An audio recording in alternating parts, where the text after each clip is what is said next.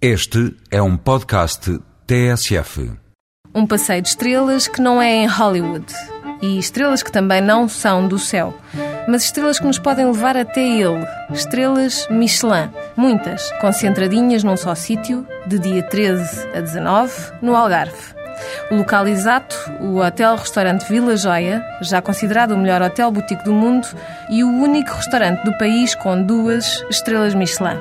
Dieter Cochina é o chefe anfitrião, mas também ele vai pôr a sua cozinha à prova durante o festival intitulado A Tribute to Claudia. O jantar de dia 18 intitula-se Cochina and Friends e custa 250 euros. Não é barato, mas dá milhões de satisfação onde mais poderia provar as criações de jovens promessas da alta cozinha europeia, onde mais teria concentrados tantos chefes distinguidos pelo Guia Michelin.